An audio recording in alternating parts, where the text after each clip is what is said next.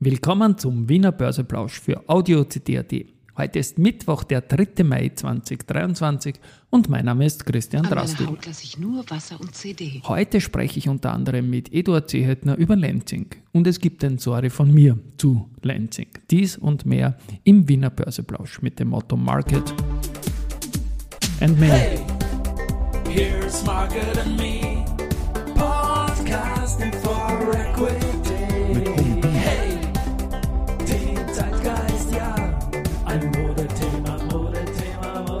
Ja, die Börse als Modethema und die Mai-Folgen des Wiener Börseplausch sind präsentiert von Wiener Berger und der österreichischen Post, deren Soundlogo wir im Hintergrund hören. Morgen wird es was zur österreichischen Post geben und zwar etwas aus der Schweiz. Gut, wir blicken jetzt um 12.27 Uhr auf den ATX und der liegt um 0,04% im Plus bei 3186 Punkten. Auf der Gewinnerseite haben wir die Andritz mit plus 1,9%, die Föstalpine mit plus 1,2% und Meier-Mellenhof mit 0,85%.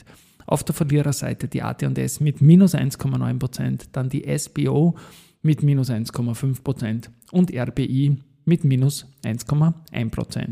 Umsatzseitig haben wir folgende Situation. Auf der starken Seite die erste Group mit 13,3 Millionen Euro, OMV 8,8 und die BAWAG mit 7,7, also die üblichen Verdächtigen vorne. Und ja, schauen wir mal, wie viel Umsatz dann bis zum Tagesende noch kommen wird.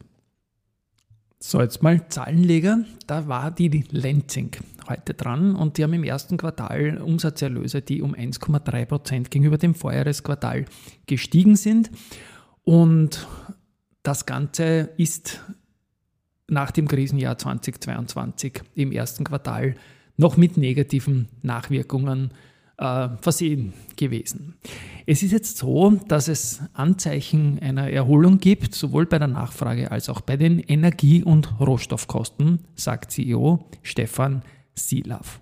Gut, jetzt die Parabank-Experten haben gesagt, okay, die Markterwartungen für das Q1 waren schon niedrig, wurden aber dennoch nicht erreicht. Raiffeisen meint, obwohl Lenzing das zweite Quartal in Folge ein negatives EBIT berichtete, blieb das Management optimistisch, die Gesamtjahresprognose zu erreichen. Ich habe in der Anmoderation gesagt, ich sage mal sorry zu Lenzing, weil ich geglaubt habe, dass die Zahlen und die Prognosen nicht wirklich so schwach sein werden, wie sie dann geworden sind. Und sie sind in der Tat ein wenig enttäuschend. Und insofern habe ich mich da irgendwie Richtung Börse, Rückzug und was auch immer alles da im Raum gestanden ist vor einem Jahr circa, wohl äh, dazu verleiten lassen, dass das Unternehmen tatsächlich nicht so gut da, also sich schlechter macht, als es ist. Das wollte ich sagen. Ähm, die Zahlen sind jetzt wirklich nicht, nicht so brüllend, aber wichtig ist der Optimismus, der in die Zukunft gerichtet ist. Und ich habe dazu heute ganz zufällig, das war gar nicht geplant, äh, im Rahmen eines Börsen-People-Talks mit dem Eduard Seehetner, dem langjährigen Vorstand von der RHI, von der Immofinanz natürlich vor allem, auch über die Wiener Börse gesprochen. Und da ist Lenzing ein Thema und da spiele ich jetzt mal ein. Ich investiere ja äh, Okay. eher so, jetzt sage ich einmal ganz grob charttechnisch, also viel rein raus und Ja. so. Und Sind äh, Sie auch so ein Beide-Tipp-Käufer irgendwie, wenn es geht, dass man ins, wenn man die Unternehmen kennt? naja, es, es muss schon wieder raufgehen. Okay. Nicht? Also ich habe mir einen, wie soll ich sagen, einen Toolset zurechtgelegt. Ja, okay, spannend. Mit dem habe ich ja schon am IHS Ja. begonnen einmal äh, Geld zu verdienen für einen äh, Spekulanten, der Okay. in äh, alle möglichen äh, äh, Optionen damals äh, äh, investiert hat und für die für den haben wir also ein System entwickelt äh, damals und äh, das funktioniert so jetzt sage ich mal locker 60 40 ja also 40 Prozent verlieren 60 Prozent Dann geht es gewinnen sich aus. Ja. geht sich aus ja man muss diszipliniert sein Ja. ja, und ähm, ja, und damit in der Form beschäftige ich mich eigentlich damit weniger hier und da mal auch fundamental wie Unternehmen interessiert und so weiter. Und äh, da habe ich mit der Lenzing einmal ganz gut verdient äh, in vor noch gar nicht allzu langer Zeit. Ja. Jetzt ist sie wieder dort, wo man darüber nachdenken könnte, Ja. wo man sie kauft. Äh, Die Frage ist halt ein bisschen, äh, naja, ich sage jetzt nichts, Ja. Qualität des Managements oder Die sowas. Zahlen Äh, heute, ja, ist, ja, äh, muss man es ja. noch näher anschauen. Auch, ja, ist auf Ja, jeden Fall eine ist, spannende äh, Aktie es zu traden. Es ist von dem, was das Unternehmen tut und kann, äh, durchaus spannend. Ähm, und äh, AT&S ist auch ein Thema. Ja.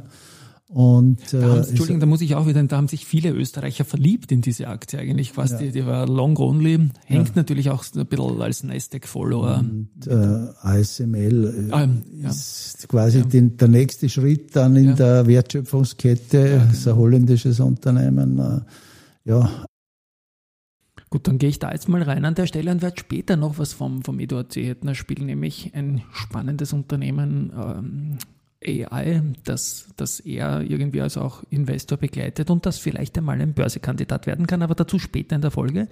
Jetzt nochmal weiter mit den Zahlen. FACC hat beim ersten Quartal ein Umsatzplus erreicht. Ähm, das Ergebnis selber ist noch rückläufig.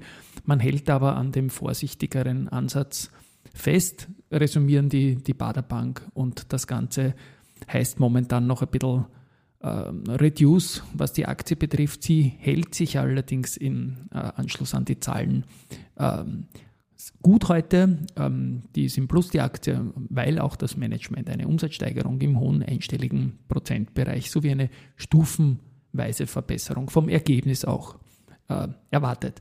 CIMO verkauft weiter und zwar das Budapester Bürogebäude Visivaros Office Center ist jetzt abgeschlossen.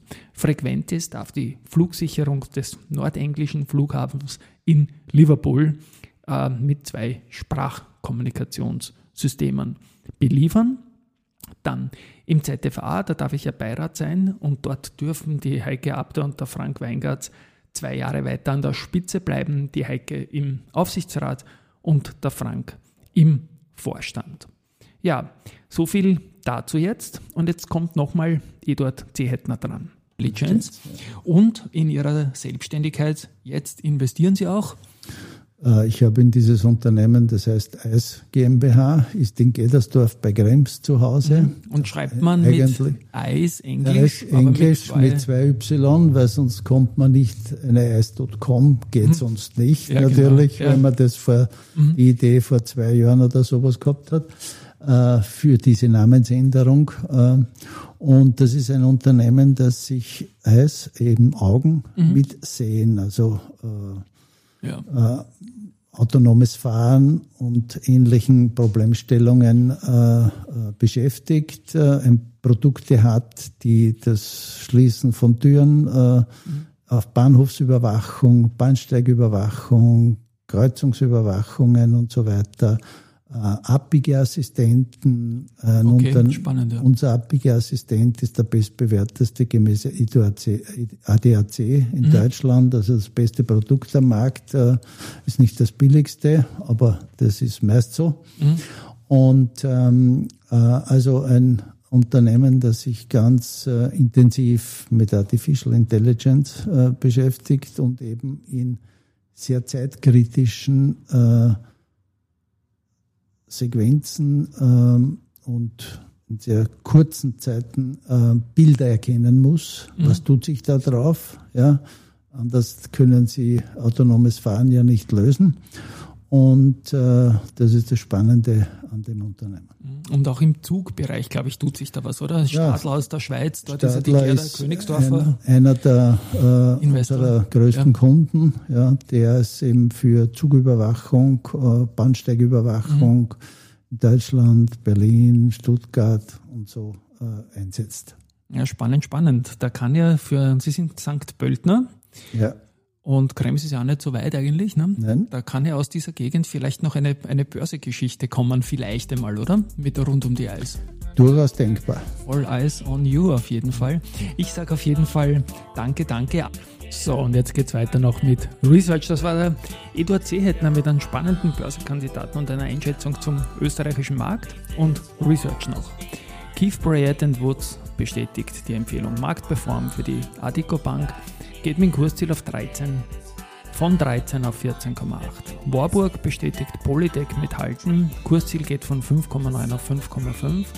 Die Deutsche Bank bleibt bei Palfinger auf bei, Kursziel 43 Euro bleibt auch. Bärenberg sieht Palfinger ebenfalls auf Kaufen und das Kursziel bleibt bei 40 dort.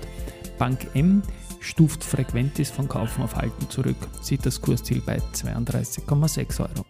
JP Morgan bestätigt Raiffeisenbank International mit neutral. Kursziel geht von 17,7 auf 16,1 nach unten. BNB Paribas Exam bleibt bei der ersten Group auf Outperform, reduziert das Kursziel von 46,5 auf 46 Euro. Dann haben wir noch eine Kaufempfehlung vom OM für die OMV von der Deutschen Bank. Das Kursziel 49,8 Euro. Jeffries hat das Kursziel für ANS Osram nach den Quartalszahlen von 6,8 auf 6,1 Schweizer Franken gesenkt. Holt wurde bestätigt. UBS hat die Einstufung für AMS Osram nach Zahlen auf neutral und Kursziel 7,90 belassen. Und nochmal AMS Osram und dann noch einmal äh, JP Morgan neutral 10,50, Baderbank äh, bei sogar mit 11,50 Franken. Ja, die Börse People-Folge mit dem äh, Eduard Seehetner wird am 12.05. gesendet. Wir hören uns morgen wieder mit dem Wiener Börseplausch und da gibt es ebenfalls was aus der Schweiz, nicht nur Stadler und AMS Osram mit der Börsennotiz, sondern auch etwas zur österreichischen Post. Tschüss und Baba.